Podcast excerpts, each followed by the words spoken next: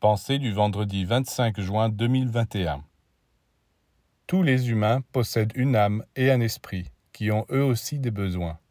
Beaucoup ne les ressentent pas, car ils les ont étouffés en se laissant aller à une vie sans idéal. Mais ces besoins sont là, et quelquefois ils se manifestent chez les êtres sans qu'eux-mêmes puissent en comprendre le langage.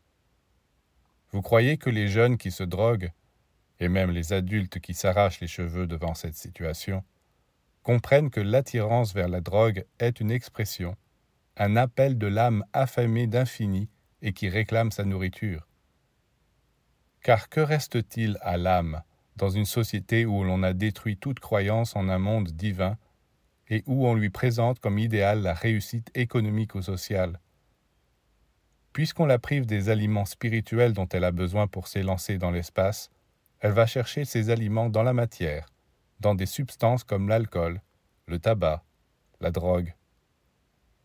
Et oui, lorsqu'on ne donne pas à l'âme les aliments spirituels dont elle a besoin, elle cherche à se débrouiller avec des aliments matériels.